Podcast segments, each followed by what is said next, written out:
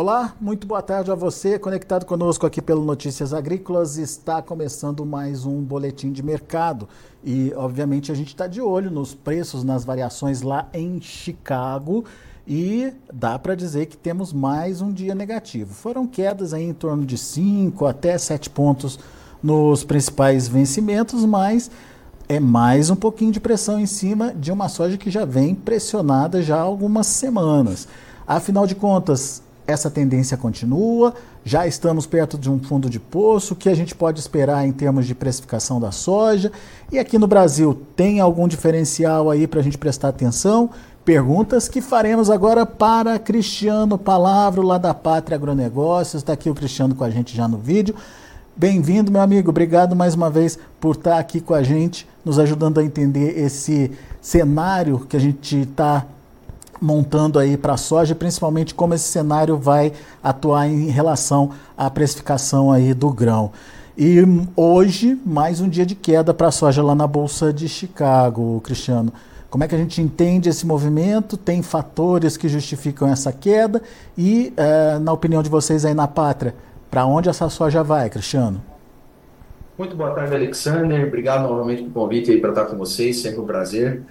Realmente mais um dia não muito diferente do que a gente tem visto nos últimos dias, nas últimas semanas, né, Alexander? Chicago segue bastante pressionado, é, não poderia ser diferente na nossa visão, devido à entrada cada vez maior da nossa colheita, né? Estamos ultrapassando nessa semana os 40% colhido aqui em território nacional, algumas regiões mais avançadas, né, como Mato Grosso em especial, outras entrando em processo de colheita mais intenso.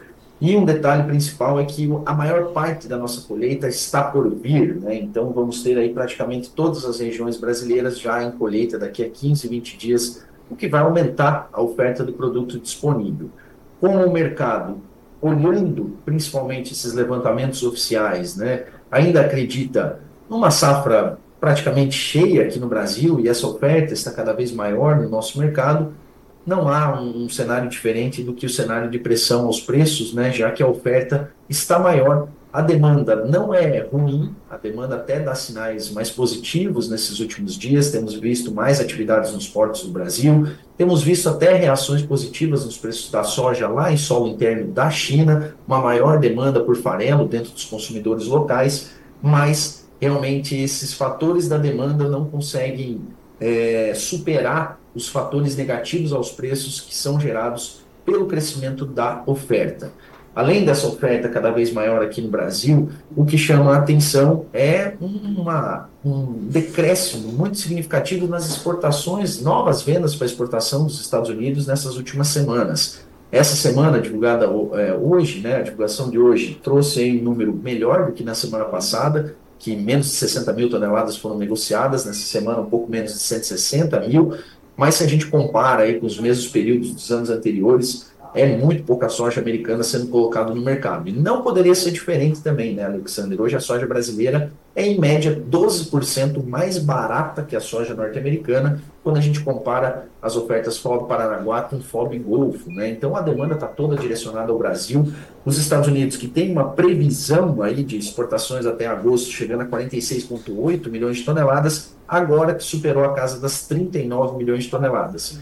E a janela principal de vendas dos Estados Unidos já passou. Agora é a vez do Brasil, a gente entra com tudo nesse mercado. Então vai ser muito difícil que os norte-americanos cheguem realmente a esse programa total de quase 47 milhões de toneladas. Isso Só para dar um dado. Ô, Cris, é, desculpa, isso, isso, no final das contas significa aumento de estoque deles lá nos Estados Unidos. Exatamente, exatamente. Essa é a grande preocupação. Os Estados Unidos dá dois sinais importantes. Primeiro, demanda interna muito aquecida, eles estão com um programa robusto de biocombustíveis, onde o biodiesel entra como parte prioritária nisso. Eles têm uma demanda de esmagamento forte. É, as exportações de farelo dos Estados Unidos estão bem mais agressivas que no ano passado, mas fora do, do consumo interno, a, a, demanda por exportações do grão in natura é que penaliza e deve colocar, sim, estoques um pouco maiores do que as atuais projeções. Esses estoques já vieram crescendo né, nos últimos relatórios do SDA, e realmente faz sentido, já que não tem por que um comprador internacional, como o nosso grande comprador, a China, comprar nos Estados Unidos nesse momento e não no Brasil,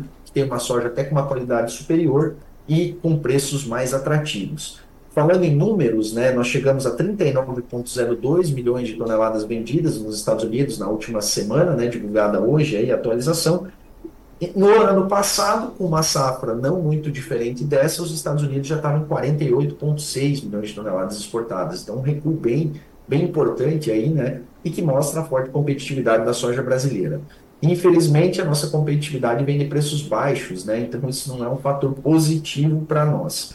Comentei do farelo lá nos Estados Unidos, chama atenção realmente. Nessa mesma época de 2023, os americanos tinham vendido 7,7 milhões de toneladas. Nesse ano já estão chegando a 9,5 milhões de toneladas de farelo. Né? A falta do produto da Argentina, né, devido à queda do ano passado, o Brasil está exportando muito farelo, os Estados Unidos também. Então a demanda interna das indústrias americanas é interessante, mas realmente a demanda externa pelo grão in natura está prejudicada e isso acaba pressionando ainda mais a bolsa americana, a bolsa um, de Chicago. Uma coisa não compensa a outra, né? O aumento da demanda interna não compensa a perda da exportação. Olha, Alexandre, de fato, assim, ajuda, né? Eu não acredito que esses estoques vão ficar muito maiores daqui para frente, porque essa demanda interna deve sim ser ajustada para cima. Mas entre um estoque que chegou a beirar os 6 milhões de toneladas e hoje já é projetado acima de 8, então a gente já veio perdendo ali aqueles estoques que eram mínimos, né, e que uhum. deram sustentação a Chicago até dezembro, né. Depois esses estoques voltaram a crescer, pelo fato também do USDA não ter cortado a safra brasileira como cortaram o Conab, todas as consultorias privadas praticamente já estão com números abaixo de 150, inclusive as consultorias norte-americanas, né, que atuam no Brasil. Então, de fato, cortes pelo USDA vão acontecer. Só que a velocidade desses cortes provavelmente não vai gerar impulsos ao mercado dentro dessa janela que o produtor precisa fazer caixa, que é agora, março, abril e maio, né? Então, realmente, isso é uma preocupação é, o tamanho da safra brasileira está ficando um pouco de lado, porque o que chama atenção é a entrada cada vez maior da oferta nacional. Né? Depois, realmente, da, se esses números se confirmarem, né, de uma safra abaixo de 150, mais próximo de 145, a recuperação dos preços ela é mais fácil de acontecer. Mas, de fato, nesse curto prazo, é bem difícil que isso venha interferir de forma significativa nos preços. É, e, e tem também aquela questão, da, como você disse, a entrada da safra, mas essa primeira parte que entrou da safra é ainda aquela soja é, que teve problemas com baixa produtividade, ou seja, um volume menor. Mas será que agora esse mesmo volume vai ser mantido, essa mesma produtividade vai ser mantida? Me parece que não, parece que tem região já colhendo bem, né, Cristiano?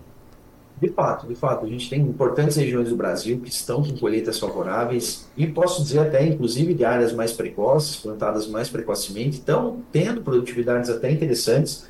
É, a planta de soja é uma planta bastante resiliente, né? E ela mostrou isso realmente nessa safra. A gente viu que os níveis pluviométricos nas regiões foram muito abaixo aí dos últimos anos e os resultados estão aparecendo. Vários clientes da Pátria também relatam que áreas que eram para ser replantadas, o tempo passou, acabou que o produtor é, deixou andar um pouco mais antes de fazer esse replantio, muitas vezes tomou a decisão de não replantar e essas áreas até performaram razoavelmente bem, que mostram que a soja realmente ela tem esse poder de compensação. E de fato, Alexandre, quando a gente olha para as regiões que mais sofreram no começo, daqui para frente elas vão ter produtividades melhores. Porém, deixo a ressalva também que algumas áreas do Brasil que não foram foco de tantos problemas no começo da safra, acabaram tendo uma piora mais recente nas suas lavouras. Hum. Eu poderia citar partes do MS, Mato Grosso do Sul, que tem colhido produtividades não tão boas, já nessas áreas mais tardias. São Paulo vem enfrentando problemas também, principalmente na região oeste do estado, com altas temperaturas ali de final de janeiro, início de fevereiro. Também as lavouras sentiram, né, as produtividades não estão tão boas, mesmo nessas áreas que não são tão precoces, né, plantadas tão inicialmente. O Paraná, partes do norte, ele também chama atenção, os resultados têm decepcionado, né? Por outro lado, nós temos regiões que melhoraram e melhoraram muito. Poderia citar Minas Gerais como uma região que está tendo ótimas produtividades, uma grande parte do estado de Goiás também está colhendo muito bem. A Bahia teve uma recuperação muito boa nas suas lavouras. Se a gente olha o cenário que tínhamos ali no começo de janeiro para o que se tem projetado agora, melhorou bastante. Então, tem várias situações dentro do Brasil, mas de fato, de dezembro para cá, a melhora nas condições de clima foi crucial para que a gente não tenha um desastre produtivo. Nós temos quebras, mas realmente não é um desastre produtivo como se esperava é, ali no começo de dezembro, o que até atrapalhou a tomada de decisão de muitos produtores, né, que tinham preços um pouco mais interessantes ali ao final de novembro, início de dezembro, mas tinham muita incerteza produtiva, né? depois as lavouras melhoraram e os preços caíram rapidamente, e isso complicou um pouco a tomada de decisão. Muito bem. Cristiano, a gente falou aí é, da, da oferta, do lado da oferta, e é, eu queria entender um pouquinho da demanda agora, principalmente é, olhando para a China, né, que é o principal demandador aí do mercado interna internacional. É, a China, obviamente, como você bem lembrou, ela deixa de comprar dos Estados Unidos por conta da competitividade, mas ela está comprando do Brasil. É, e como é que são essas compras? Como é que estão acontecendo essas compras? Elas são compras expressivas? São compras representativas? É, a ponto de mexer com prêmios, por exemplo?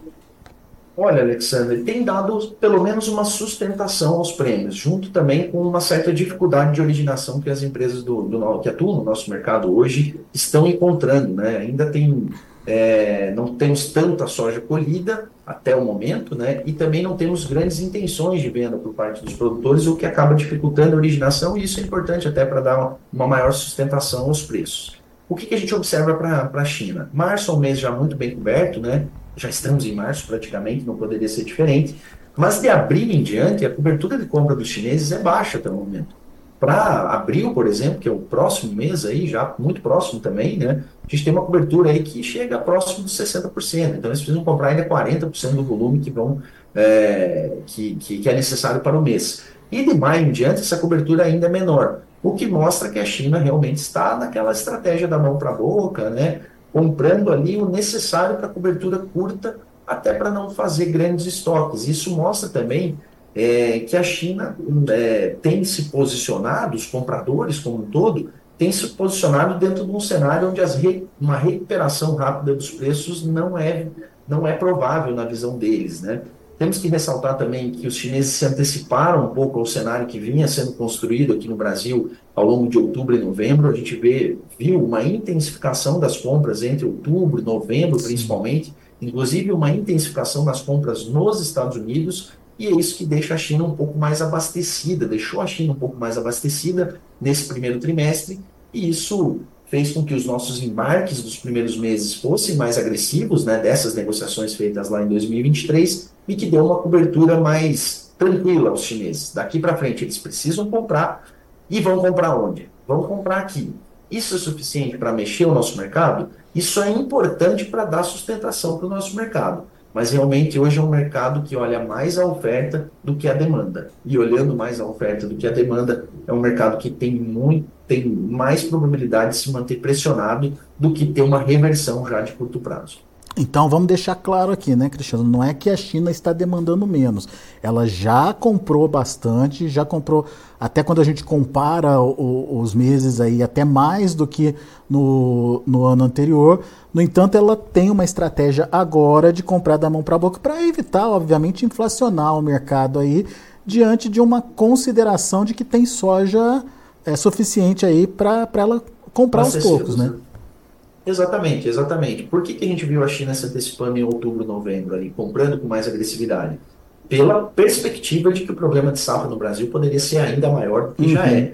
E aí levou eles a uma antecipação. Né? Se viesse um problema maior aqui no Brasil, de fato, nós não teríamos essa realidade de preço hoje. É claro que a realidade colocada pelo USDA para a realidade de campo, é. que a grande maioria do mercado brasileiro, das consultorias e tudo mais, está observando, é diferente. Então, é, mas mesmo assim, hoje, se ela adota uma estratégia mais da mão para a boca, é porque acredita que esses preços vão ficar realmente mais estabilizados ou até mais pressionados, né?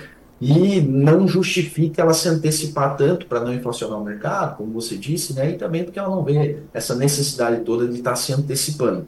E temos outros fatores que a cada semana que passa vão ficar mais latentes aí para o nosso acompanhamento é, a colheita do Brasil vai avançando e a gente começa a mudar uhum. o foco, né? Começamos a olhar mais para os Estados Unidos novamente, né? Hoje não adianta a gente ficar olhando tanto o clima norte-americano, que é um clima hostil até o momento, né? Regiões bastante secas lá no meio oeste americano, um inverno mais quente do que o normal, né? Mas de fato é muito cedo para tirar qualquer conclusão em relação ao clima aí nos Estados Unidos. O que a gente tem que prestar atenção é se realmente esses números que já começam a aparecer no mercado vão realmente se efetivar porque nesse cenário de preços, as margens dos produtores norte-americanos também está horrível, péssima, negativa. É, a margem do milho é pior, né, que a margem do, da soja, em função dos custos mais elevados para a implementação do milho, né? Mas não é um cenário que também na soja incentiva o produtor americano a um grande aumento de área. É, então a gente tem que ficar muito atento, porque os números do Outlook Forum, né, que saíram agora em fevereiro, eles mudam muito depois na, na efetivação da safra. O número mais importante que vai vir no curto prazo aí, em relação à nova safra americana, ele vai sair ao final de março com os dados de intenção de plantio. O Outlook faz um levantamento mais estatístico, né, mais baseado na inteligência própria dele, dos analistas próprios do SDA. O relatório de intenção de plantio ele já é feito com pesquisas a campo, né? pesquisas com os produtores sobre a real intenção deles de, de implementação das lavouras. E é ali que a gente vai ter um número um pouco mais realista, eu diria. É só a gente lembrar também, Alexander, que há alguns meses, em dezembro, o ProFarmer, né, que é uma consultoria lá dentro dos Estados Unidos, que faz aquele tour de safra famoso, né, o ProFarmer Crop Tour, ele também já fez um levantamento desse que mostrou números bem diferentes do SDA. Mostrou uma intenção realmente de maior plantio de soja, mas com uma área de cerca de 500 a 600 mil hectares superior, não acima de um milhão de hectares, como o SDA projetou ali no seu fórum, né, no Outlook. Então tem muita coisa ainda pela frente. Né? Hoje com, com Chicago nesses níveis, o produtor americano não está nada satisfeito também. É claro que a situação brasileira é um pouco mais delicada, né? eu diria até bem mais delicada, pelo momento que a gente vivia e o momento que a gente vive agora. Até a gente estava conversando aqui fora do ar, né, Alexandre, da alavancagem que a gente teve de investimentos aqui no nosso setor e produtos, equipamentos, áreas que foram adquiridas num cenário aí de 2021, 2022, começo de 2023, essa despesa hoje no produto soja está ficando 40%, 45% maior do que era quando foram contratadas. E é isso, além dos custos que não são baixos, é isso que preocupa muito, né? Os, a, a quitação, a continuidade desses investimentos é que está muito em risco e isso é um efeito de cadeia, né? Então, pipocando notícias aí de fábricas mais paralisadas, é, setores né, ligados ao agronegócio já com, com, um menor incentivo. Nas próprias cidades, a gente vê que os investimentos, até nas áreas imobiliárias e outras áreas em que o setor rural é muito importante, estão muito aquém do que estavam nos últimos anos. Então, é um efeito que inicialmente vai bater muito duro no produtor rural, vai afetar a cadeia do agro como um todo e, ao final, vai afetar todos nós aqui no Brasil, que realmente a cadeia industrial também ligada ao agro passa, vai passar por um momento de dificuldade. Estamos todos no mesmo barco. É, infelizmente, uh, obviamente uma coisa acaba puxando a outra aí, você tem razão, a gente precisa ficar atento a, a essa situação. Agora, voltando um pouquinho para a questão do, do, da formação de preços no Brasil, é, você falou que uma dificuldade de, de comprar soja e está fazendo com que os prêmios eles sejam ajustados aí. É, tem a ver com a entrada, obviamente, é, de menor volume de, de, soja nesse momento, mas tem a ver com uma é, retração do produtor aí, né, Cristiano, é, em relação a novas vendas por conta, obviamente, desses preços baixos. Como é que você vê essa estratégia, hein, Cristiano? É, é uma boa estratégia? Vai fazer efeito? Pode mudar o cenário de preços? Enfim, o que, que a gente pode considerar aí? Olha, Alexandre, o que eu posso dizer é que nesse momento o tempo não tem sido generoso com o produtor rural, né? Realmente os dias estão passando e os preços não estão melhorando e pelo contrário, né? Realmente o produtor tem que colocar agora, é, assim, a, a intenção e a avaliação de qual é o custo de carregar um grão para vender mais à frente. Principalmente se a gente tiver que aliar, além dos custos de armazenagem, logística, quebra técnica, os custos, se eu precisar captar recurso no mercado, né, através de crédito de comercialização, ou até mesmo crédito de custeio antecipado, para realmente carregar esse grão. Porque se a gente falar em vamos carregar esse grão até setembro, até agosto, até o início do segundo semestre, a gente está falando em uma despesa que pode chegar a 10, 11, 12 reais por saca. E hoje o mercado tem uma sinalização muito pequena de recuperação no curto prazo. Então, outras estratégias, como a venda aliada a derivativos, também deve ser avaliada pelo produtor, porque o custo de carrego dessa soja não é baixo e os sinais, por enquanto, não são favoráveis, né? não são favoráveis como um todo. Então, eu, eu diria que é uma estratégia a ser considerada realmente a venda, apesar de ser muito difícil tomar essa decisão de vender nesses atuais preços, mas realmente, até olhando o histórico do ano passado, não é, é um ano diferente, né? não, não estamos falando de uma queda como foi no ano passado, onde tinham preços ali dentro de uma média histórica muito altos e depois voltaram muito rápido. Esse ano já não eram preços tão interessantes e agora são ainda piores, mas realmente o produtor precisa colocar na ponta do lápis esses custos, né? É, porque uma soja vendida, ela pode ser, o recurso pode ser utilizado ali para antecipações, compra de insumos ou aplicação financeira. É um recurso que vai ganhando ao longo do tempo, e não fica parado ou desvaloriza desvalorizando, né, como é a expectativa de curto prazo. Como o custo de carrego também não é alto, pensar em derivativos aí nesse momento, né, compras de opções, compras de outros derivativos, também faz sentido realmente para você ainda ter uma possibilidade de participação no mercado sem necessariamente precisar carregar esse grão, é, carregando o custo né, de, de levar esse grão até o meio do ano. É, como é que é aquela conta do financiamento mesmo? Se ele pega um financiamento para carregar essa soja, Cristiano, ele precisa de uma valorização da, da, dessa soja no segundo semestre de quanto mesmo? Olha, se a gente considerar é, armazenagem, é, quebra técnica e o juro né, médio hoje dos créditos de comercialização, se a gente falar em um carrego até agosto, por exemplo, a gente está falando em praticamente 10 a 11 reais por saca. Então, realmente, o mercado custo, tem que né? reagir de forma consistente para compensar esse carrego, né? E a gente não tem, nesse momento, a perspectiva de que isso aconteça, né? Olha, Alexandre, eu diria que maio em diante a gente vai viver um cenário diferente. A gente vai ver um cenário com novos fatores, é, uma retenção, uma diminuição dessa oferta brasileira, passa aquele momento também das principais despesas, né, apesar que 30 do 5 ainda é uma data importante, né, dos custeios e do crédito em geral do produtor e das despesas em geral do produtor, mas passado abril a gente já diminui essa pressão e já vamos estar com a colheita já caminhando para a fase final. Em maio a gente começa a ter os plantios no, nos Estados Unidos, final de abril, já ao longo de maio, isso sempre mexe bastante com a bolsa norte-americana. Se a gente tiver qualquer movimentação de atrasos, a bolsa é muito reativa nesses momentos de safra americana, então a gente vai encontrar melhores possibilidades de uma reversão desse cenário. Até abril, eu vejo com muita dificuldade. O mercado tem uma tendência de piorar mais antes de uma recuperação mais significativa. Uhum. Mas é claro que o mercado é extremamente dinâmico. A gente está falando hoje com uma figura que a gente tem hoje de uma oferta que o mercado não fala, por exemplo, temos outras grandes entidades também jogando nesse sentido, como a própria Biob, né, que fala em 153, 154. É claro que ela está tá também olhando lá no comprador, mas, enfim, a gente tem um descrédito, vamos dizer assim, ao que se fala aí, da grande maioria do mercado, colocando a safra brasileira abaixo de 150, né? Então, isso também atrapalha essa recuperação. Daqui para frente, se o SDN nos surpreender, trouxer seus números aí mais próximos dos números da Conab, por exemplo, se a gente tiver a China realmente mais ativa no mercado, tendo aí alguma complicação na safra americana, tem a questão de política monetária, que a gente não pode tirar o olho do radar também, porque os fundos especulativos, que hoje estão extremamente vendidos, se a gente começa a ter sinalizações de mudança na política de juros dos Estados Unidos, esses fundos podem migrar a, os seus investimentos para commodities. Isso é extremamente relevante para o nosso mercado, que é um mercado financiarizado também, que não depende só de oferta e demanda. Então, existem fatores, sim, que podem mudar esse cenário mas eu vejo todos esses fatores como mais factíveis para maio em diante. Muito bem. Cristiano, tem participação aqui dos internautas. Aliás, pessoal que está participando aqui pelo chat do YouTube, obrigado pela participação. Não se esqueçam aí de fazer sua inscrição no canal oficial aí do Notícias Agrícolas no YouTube e deixar seu like, para a gente é muito importante.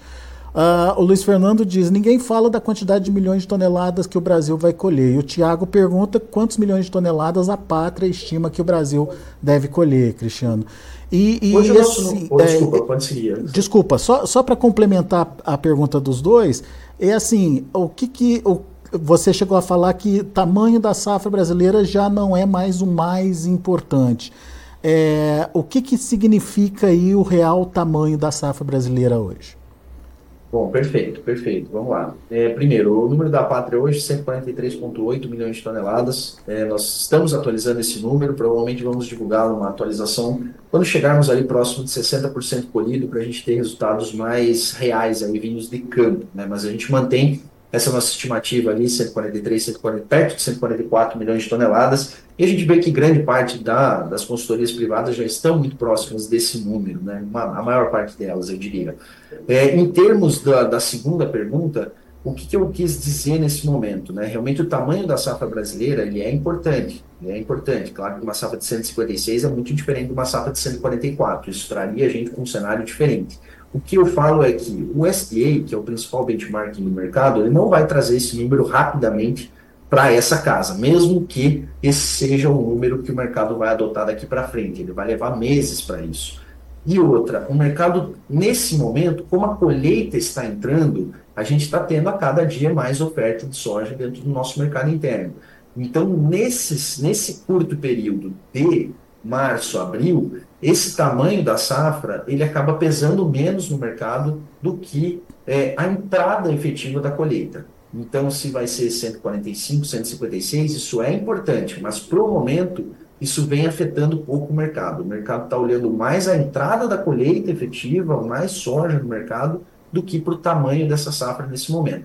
Lá para mais à frente, aí sim esse número faz, vai fazer mais peso, porque se a gente está falando aí de 11 milhões de toneladas a menos que o SDA, a gente está falando de um estoque mundial que não vai permanecer em 116 milhões de toneladas como o SDA fala hoje. Ele vai ter que cortar aí pelo menos 7 a 8 milhões, considerando que a demanda também fica um pouco menor. Então, esse número do tamanho da safra é importante para o médio prazo, para a gente ver o que, que vai restar de estoque no globo, como vai ser o, o, nível de estoque aqui dentro do Brasil também, já que estamos tendo um crescimento importante da nossa demanda interna nesse ano. A partir de amanhã, né, nós já temos aí a mistura de 14% do biodiesel, mais um incremento de demanda aqui no nosso mercado interno. Então, de fato, o tamanho da safra é importante para o médio prazo. Hoje, o mercado olha mais o quanto de soja está entrando recém-colhida no mercado. E tem a Argentina também, né? Recompondo a, a produção dela depois de um ano trágico por lá, né? O ano passado.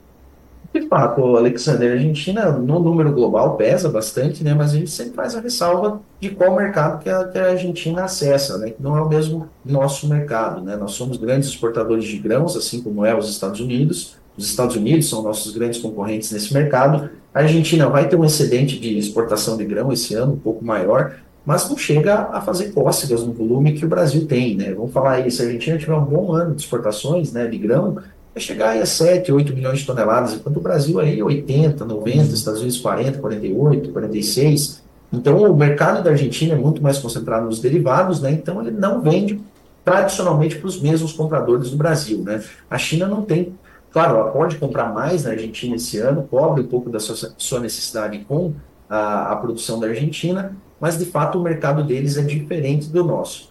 E é só lembrar 2023 também, né? Quando a Argentina quebrou, a gente viu muito pouco efeito disso no nosso mercado interno aqui, né? E agora que a Argentina está bem, esse, essa retórica da Argentina vem sendo mais usada, né? Parece que quando é para o bem, a Argentina não nos ajuda muito. Quando é para o mal, ela vira o foco das atenções. Uhum. É, é, mas deu oportunidade para o farelo brasileiro, né, Cristiano? Deu oportunidade para o farelo brasileiro. A gente teve exportações mais agressivas, como eu comentei, os Estados Unidos também, Sim. né?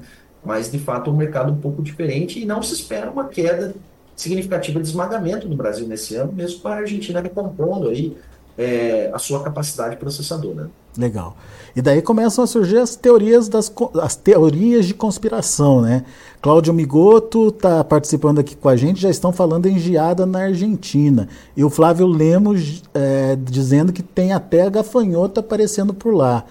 Enfim, é, in, independente dessas condições, é, a gente tem uma, uma situação diferenciada também, né?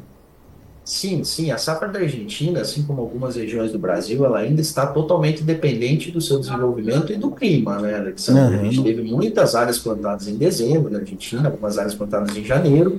Essas áreas precisam ainda, né, logicamente, de um clima favorável daqui para frente. Cerca de 40% da safra da Argentina, em especial dos cultivos do cedo, já estão em é, enchimento de grãos, né? não temos áreas já em maturação já, né? E temos uma grande parte da área que ainda está em formação de vagem, estágios iniciais do reprodutivo. Então, o clima daqui para frente ele é super importante para a Argentina. Realmente existem relatos de uma maior pressão de pragas lá em solo argentino, assim como aqui no Brasil, preocupa a situação aí de mosca branca em algumas regiões, doenças de final de ciclo, até pela disparidade de, de épocas de plantio que a gente teve, né? Tem áreas sendo colhidas ao lado de áreas que estão florescendo ou começando a encher grão, né? Isso para pressão de pragas e doenças é muito significativo, né? Mas o que, que a gente pode comentar mais a fundo sobre a Argentina? A Argentina passou por um período de perda de potencial produtivo ao final de janeiro, início de dezembro. as avaliações da Bolsa de Buenos Aires, né, que tratavam ali 8% da área apenas ruim ou regular, chegou ali a picos de 23%. Esse número, com as recentes chuvas, caiu para 18%. Mas até interessante, na semana passada era 17%, hoje é 18% das lavouras argentinas consideradas ruins ou, ou regulares, né? E os números que começaram em 49 milhões de toneladas chegaram a 52,5 para algumas entidades privadas e até as bolsas locais, e agora já retornam ali para 50, 50 milhões e meio, né? Então é uma safra muito, muito, muito melhor que a do ano passado, mas é uma safra que ainda está em aberto. Não podemos descartar perdas produtivas na Argentina daqui para frente, e isso sim é impactante para o mercado, né? Assim como aqui no Brasil. Vejo muita preocupação aí com. Eu citei os estados do Mato Grosso do Sul, partes do Paraná, São Paulo, são áreas que não foram ruins no começo e que depois, agora que as máquinas estão em campo, estão mostrando resultados bem abaixo do esperado. Muito bem. Muito bom, o, o pessoal que está participando com a gente pelo chat do YouTube, ao pessoal que está participando com a gente, meu muito obrigado aí pela participação, é sempre importante essa interação aqui com a gente. Uh, enfim, tem, tem mais perguntas chegando, mas nosso tempo está infelizmente esgotado aqui. E quero agradecer a todos, lembrando que é importante que você faça aí a sua inscrição no canal, combinado? E deixe seu like, seu joinha ali pra gente. Ao meu amigo Cristiano Palavro, muito obrigado pela disponibilidade de estar aqui com a gente e uh, faço convite também para que vocês acompanhem a Pátria Agronegócio nas redes sociais, né, Cristiano? Tem muita postagem legal lá, enfim, tem muita informação atualizada para você também poder acompanhar, certo? Certíssimo, Alexandre. Eu queria agradecer você, todo o pessoal do Notícias Agrícolas pelo convite, agradecer as perguntas ali, pessoal, os comentários. Pessoal, se quiserem endereçar as perguntas aqui direto para mim, entra na nossa rede social, lá, pátria.agronegócios, ou entra na minha própria rede social, cristiano.palavra, no Instagram. Pode mandar sua pergunta, a gente gosta, assim, dessa interação, né, tirar essas dúvidas, trazer maiores esclarecimentos. E precisando, você que é produtor rural, comprador de grão, que precisa aí de um apoio né, na hora da comercialização, pode contar com a Pátria Agronegócios também. Entre em contato com a gente através do nosso site, patria.gr.br ou nos nossos contatos. Vai ser um prazer sempre conversar com vocês. E Alexandre, meu amigo, muito bom falar contigo. Obrigado pelo convite, viu? Valeu, Cristiano. Volte sempre. Até mais. Tchau, tchau. Até. Tá aí. Cristiano Palavro, Pátria Agronegócios aqui com a gente, trazendo as informações do mercado, trazendo cenários possíveis, explicando o que está acontecendo com a precificação da soja e principalmente é, dando o recado aí sobre o que pode acontecer com os preços. A gente, é, obviamente, vai acompanhar o desdobramento uh, do, do, da precificação da soja lá na Bolsa de Chicago. Você diariamente com a gente participando aqui do Notícias Agrícolas, fica sempre bem informado. Vamos ver nesse momento como estão encerrando as negociações lá na Bolsa de Chicago para soja, milho e também para o trigo. A soja, como eu disse, encerrando no vermelho, março 11 dólares e 28 centos por bushel, perdendo quase 6 pontos. O maio 11,40, queda de 4 pontos. O julho 11,51, queda de 4 pontos e meio também. O agosto 11,48, perdendo 3 pontos mais 25. Esses são os números da soja. Vamos olhar o milho, que para março fechou a 4 dólares e 15 centes por bushel, teve uma ligeira alta de 2 pontos e maio subindo um pontinho a 4,29, o julho 4 dólares e 41 centes por bushel, 1 um de alta, e o setembro 4 dólares e 50 centes por bushel, 0,25 de elevação, tudo verdinho aí para o milho. Vamos ver o trigo. Trigo também encerrando é, de forma positiva para a maior parte dos contratos. Março, 6 pontos e de alta, fechando a 5,77. O maio, 5 dólares e 76 centes por bushel, alta de 1 ponto. Julho, é, sobe um pouquinho menos, 0,75, fecha a 5 dólares e 79 centes por bushel. Setembro ficou ali no 0 a 0, 5,86, sem nenhuma valorização uh, no dia de hoje. 5 dólares e 86 foi o fechamento setembro. Muito bem, são os números do mercado de grãos lá na Bolsa de Chicago. Agradeço muito a sua atenção, agradeço muito a sua audiência. Notícias agrícolas, informação agro relevante e conectada.